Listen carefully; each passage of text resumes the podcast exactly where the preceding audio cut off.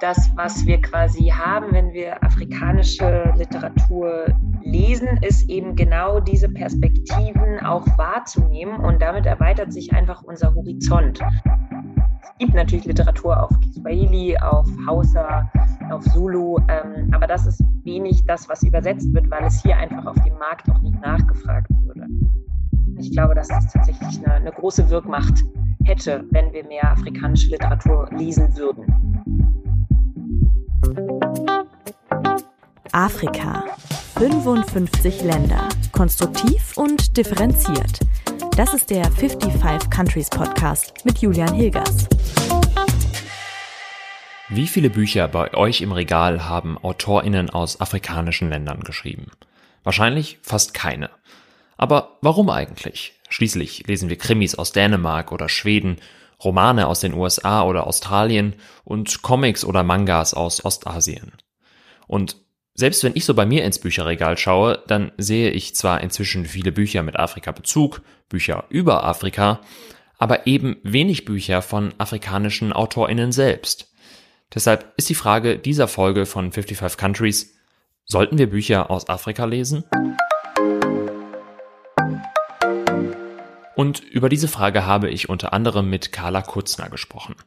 Carla ist eine der Köpfe von Interkontinental, ein Verein aus Berlin, der gezielt Literatur und AutorInnen aus afrikanischen Ländern und der Diaspora fördert. Und schon mal vorab, alle AutorInnen und Bücher, die Carla während des Gesprächs nennt, die findet ihr auch in der Beschreibung dieser Folge. Hallo Carla, herzlich willkommen bei 55 Countries. Ich freue mich sehr, dass du dabei bist. Hallo.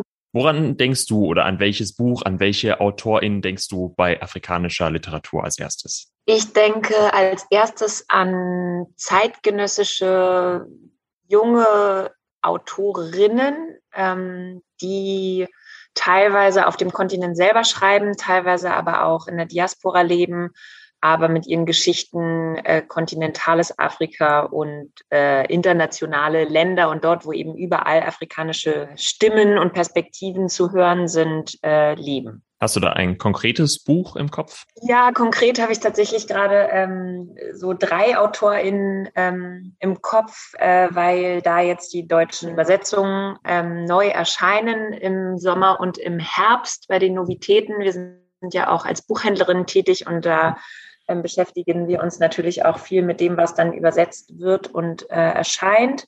Das ist einmal Ja Jersey, die ist US-amerikanische Autorin, die aber ghanaischen, also einen ghanaischen Hintergrund und Familie hat. Ähm, deren Buch Ein erhabenes äh, Königreich ist jetzt gerade erschienen. Dann gibt es äh, einer meiner Lieblingsautorinnen, äh, das ist Yvonne Obuor, äh, die äh, ist Kenianerin und hat jetzt auch das zweite, den zweiten Roman veröffentlicht. Ähm, ist schon zwei Jahre her, aber der ist eben auch auf Deutsch erschienen. Ähm, oder zum Beispiel auch Nadifa Mohammed, ähm, die somaliländische Wurzeln ähm, hat, aber in UK lebt, auch viel Familiengeschichte. Äh, darum geht es oft bei den ähm, aktuellen Romanen, würde ich sagen, genau. Bei Intercontinental wollte er ja die Sichtbarkeit von genau diesen AutorInnen aus afrikanischen Ländern erhöhen. Wie sieht da konkret eure Arbeit aus? Was macht ihr? Interkontinental ist einmal äh, eine Buchhandlung, die wir gegründet haben vor knapp drei Jahren, die eben ausgewählte afrikanische Literatur präsentiert, äh, zu 50 Prozent äh, wirklich englischsprachige es gibt französischsprachige Titel auch und eben die deutschen Übersetzungen, die vorhanden sind. Dann haben wir mit Interkontinental äh, auch einen Verein, ähm, der als größtes ähm, Steckenpferd das African Book Festival in Berlin veranstaltet, was jetzt auch in diesem Jahr zum ersten Mal getourt ist, äh, deutschlandweit nach München und Leipzig. Die Veranstaltungen konnten aber leider nur online stattfinden. Dann gibt es natürlich kleinere Veranstaltungen Lesungen, Podiumsdiskussionen. Wir arbeiten auch gerade an einem Podcast, der heißt New Daughters of Africa und äh, was sozusagen interkontinental oder die ganze Arbeit bei interkontinental verbindet, ist, ähm, dass wir immer die die Inhalte aktiv von afrikanischen PartnerInnen gestalten lassen. Das African Book Festival wird jedes Jahr kuratiert von einer anderen Persönlichkeit, SchriftstellerInnen, KünstlerInnen vom Kontinent selber, die quasi das Programm vorgeben, die die Gäste einladen und dann in Zusammenarbeit mit uns, wir übernehmen da hauptsächlich die Logistik tatsächlich, dann eben ein Programm kreieren, äh, was wir dann quasi hier in Deutschland auf die Bühne bringen. Warum sollten wir denn überhaupt mehr Bücher von afrikanischen AutorInnen lesen? Was, was bringt uns das? Ähm, wir glauben, dass Literatur uns zunächst in andere Welten entführt. Wir glauben auch, dass Literatur tatsächlich verändern kann. Nochmal anders als ähm, es vielleicht Politik kann oder auch anders als es ähm, na, Bildungsarbeit vielleicht auch, aber Liter was Literatur schafft, ist in diesen extrem persönlichen, intimen Austausch mit dem Leser oder der Leserin selbst zu gehen und quasi den Lesenden selbst zu überlassen, wie viel möchte ich jetzt konsumieren, wie viel möchte ich wahrnehmen, was mache ich auch damit, wie interpretiere ich das. Und dadurch, ähm, also durch die Lektüre sozusagen von afrikanischer Literatur, äh, erweitern sich einfach beim Lesenden ähm, die Welten, die sowohl politisch sein können als auch einfach nur literarisch oder auch ähm, ja mit dem, unser Blick auf die Welt, glaube ich, verändert sich dadurch, dass wir Geschichten lesen, die wir sonst eben selten zu lesen bekommen, weil sie eben selten nur übersetzt werden oder eben auch in den Buchhandlungen wenig vorhanden sind. Wenn ich jetzt so in mein Bücherregal gucke, das tut sich ein bisschen was natürlich, aber da sind vor allen Dingen immer noch viele EuropäerInnen, äh, Deutsche auch, die über Afrika schreiben. Also das steht irgendwas mit Afrika drauf, aber äh, der Autor oder die Autorin kommt dann aus Deutschland oder aus Europa. Ist das ein Problem oder warum ist das ein Problem? Grundsätzlich ist es natürlich kein Problem. Also äh, belesene Menschen sind, glaube ich, äh, generell auch glücklichere Menschen und auch gebildete Menschen natürlich. Aber ähm, das Problem besteht insofern, dass sich dann deine Perspektive ähm, beschränkt auf eine bestimmte nenne es mal eurozentristische Perspektive, die ja auch nicht per se schlecht ist, die aber die normgebende in der Welt ist und die einfach dafür sorgt, dass wir alle als EuropäerInnen äh, mit einem bestimmten Blick wiederum auf andere Länder, Kontinente ähm, und Regionen der Welt blicken und damit auch auf die Menschen, die dort leben und arbeiten arbeiten.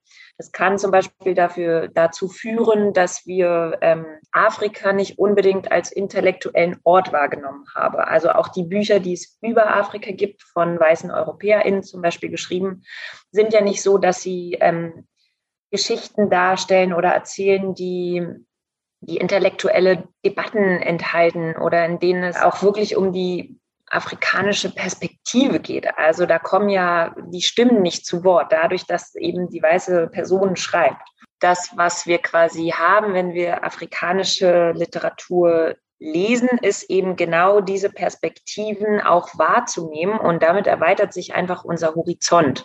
Ein bisschen was über meine äh, literarische Vergangenheit erzählen. Ich habe relativ wenige ähm, deutsche Klassiker gelesen der Literatur, also wenig Goethe, wenig Lessing, wenig Schiller, ähm, hatte auch was mit meiner Schulbildung zu tun.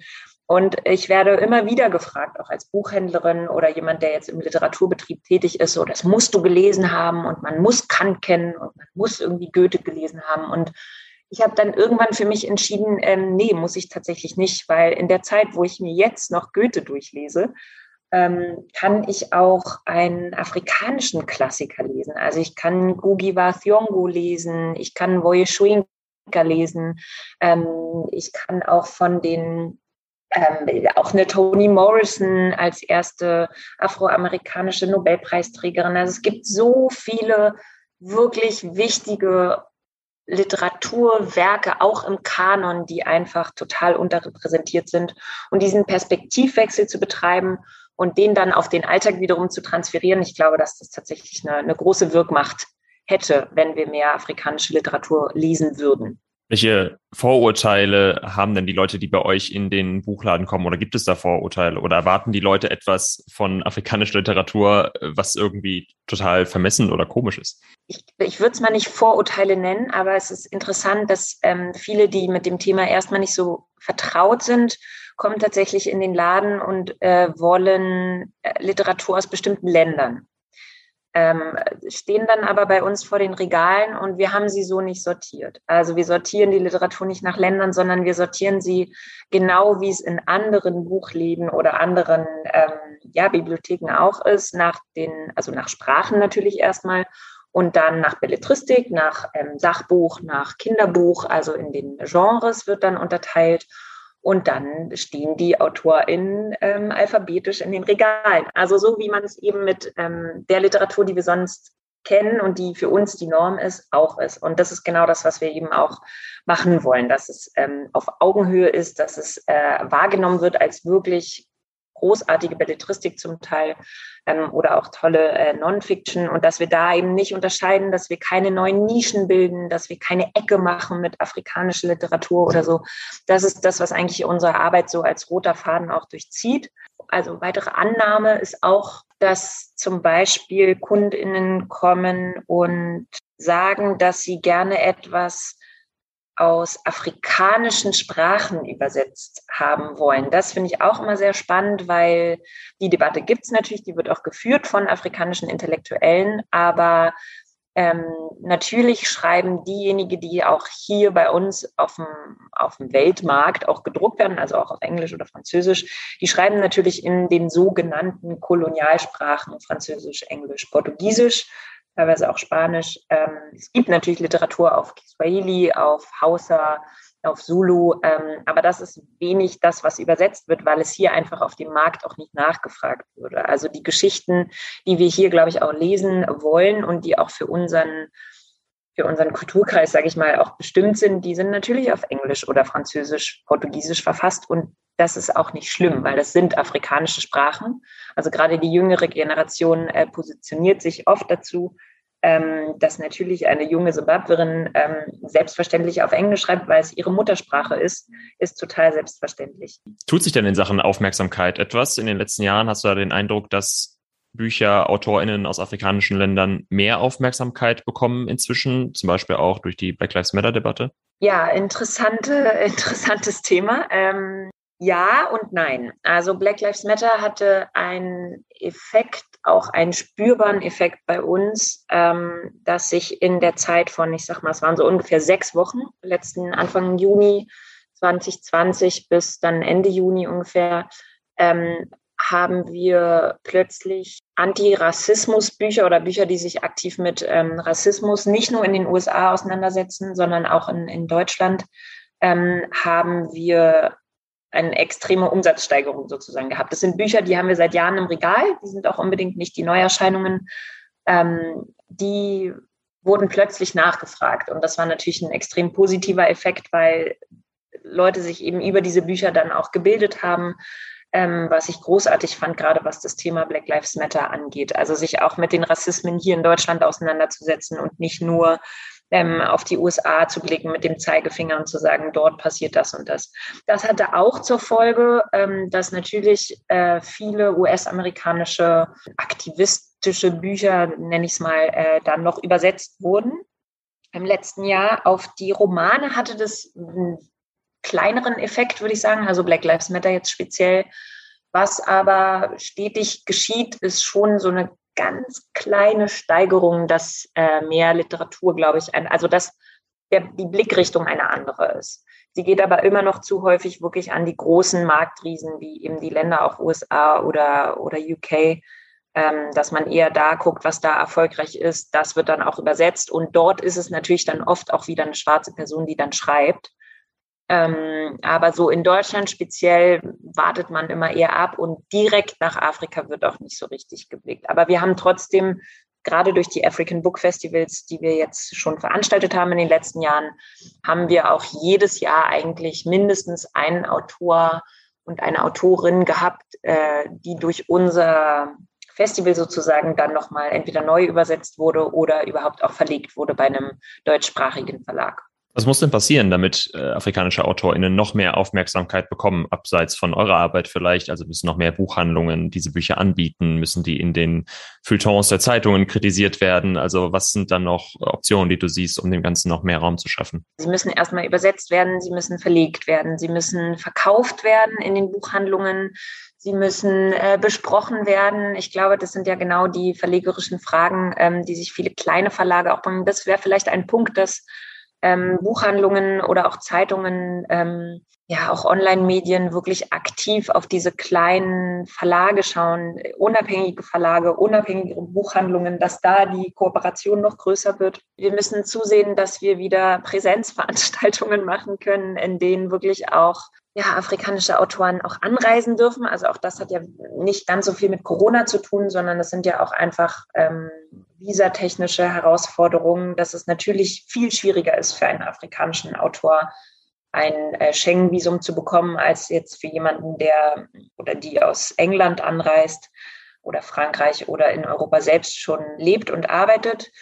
Ähm, da muss ich, also auf der Ebene muss ich auch ganz viel tun. Wir müssen Afrika wirklich weniger durch unsere stereotype Brille sehen, also weniger von unseren europäischen ähm, Büchern, die wir auch gelesen haben, ausgehend äh, auf die Länder schauen, sondern tatsächlich einfach selber lesen, sehen, was gibt es da eigentlich für Geschichten, die erzählt werden, wie sieht der Alltag aus, was sind vielleicht auch alltägliche Dramen oder ähm, wie, wie werden da Krimis auch geschrieben. Also es gibt ja wirklich alle Genres auch in, in der afrikanischen Literatur. Und das ist, glaube ich, so eins der großen Fazits auch, die, die wir in den letzten Jahren gezogen haben. Der Fehler ist, dass wir afrikanische Literatur nicht als Genre wahrnehmen, sondern innerhalb der afrikanischen Literatur, Literatur was auch immer, äh, wie wir es auch immer definieren äh, wollen, gibt es alle Genres und eben auch ganz viele Sprachen. Vielleicht abschließend, du hast am Anfang schon äh, drei AutorInnen genannt. Äh, hast du einen ganz konkreten äh, Buchtipp noch äh, für alle Hörerinnen und Hörer? Was sollten sie lesen, äh, wenn sie jetzt mit afrikanischer Literatur einsteigen wollen? Einsteigen? Ähm, dann würde ich sehr gerne ähm, das Buch Bleib bei mir von Ayubami Adebayo äh, empfehlen, einer jungen Nigerianerin, die eine extrem universelle Geschichte geschrieben hat über eine ähm, Frau, die einen Kinderwunsch äh, hat. Es klappt nicht mit ihrem äh, Mann und über diese Geschichte, über dieses ähm, ja, über diese Ausgangssituation entspinnt sich ein Drama, was mich mehrfach zum Weinen gebracht hat, meine Kolleginnen auch, was ich ähm, als extrem gute Literatur äh, befinde, wirklich herzergreifend, gut geschrieben mit einem tollen Ende und ja, eben eine ganz universelle Geschichte ist.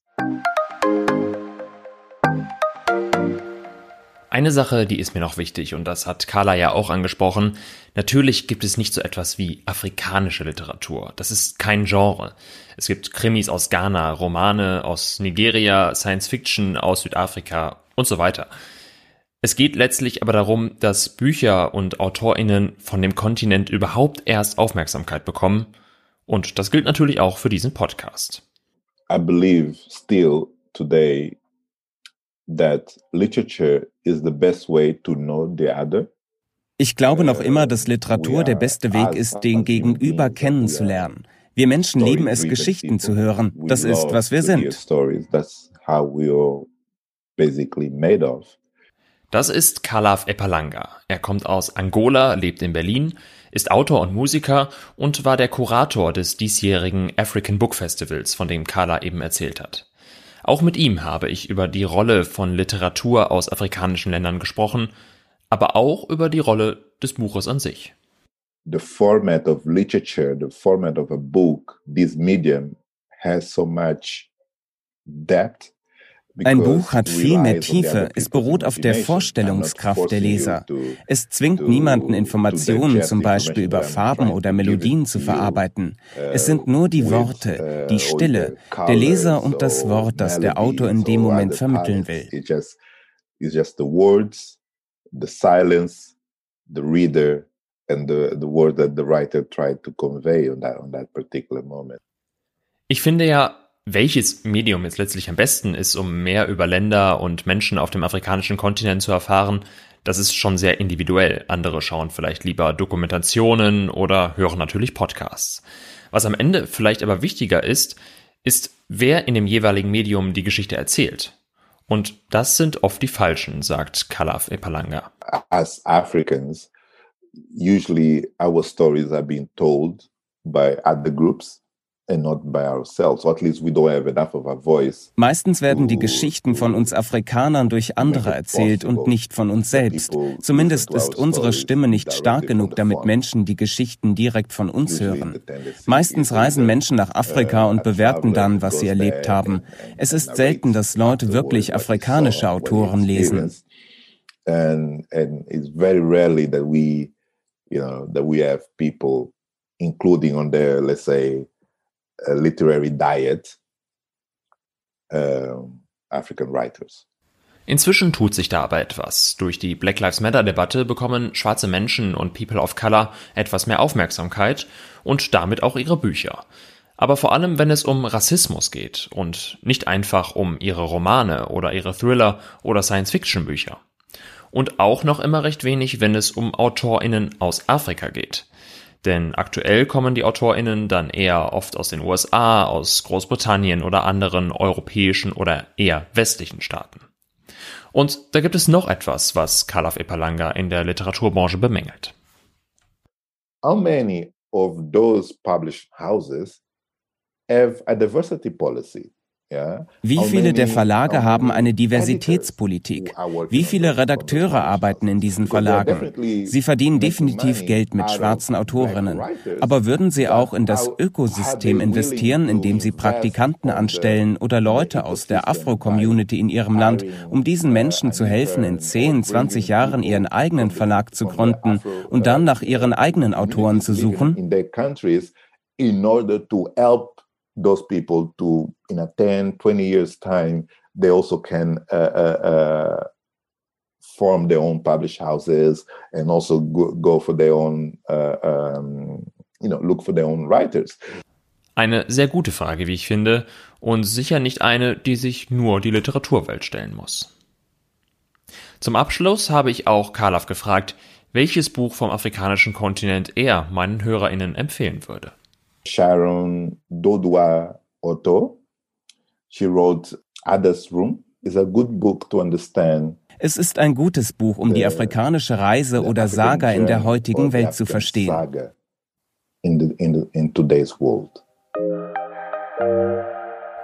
Das war's auch schon wieder mit 55 Countries für den September. Alle Buchtipps und hilfreiche Links findet ihr in der Beschreibung zu dieser Folge und auch bei Instagram unter 55 Countries. Wenn ihr auch Buchtipps habt oder auch Fragen und Anmerkungen zum Podcast, dann schreibt mir doch gerne dort bei Instagram oder auch per Mail an 55countries at julian-hilgers.de. Und wenn euch der Podcast gefallen hat, dann wäre es für mich wirklich eine große Hilfe, wenn ihr auch euren Freundinnen von dem Podcast erzählt und es in den sozialen Netzwerken und überall teilt. Denn weil es so viele Podcasts gibt, kann man in der Masse schnell mal untergehen, gerade wenn man wie dieser Podcast nur einmal im Monat erscheint und in eurer Podcast-App inzwischen schon wieder 100 andere Folgen von anderen Podcasts geladen sind.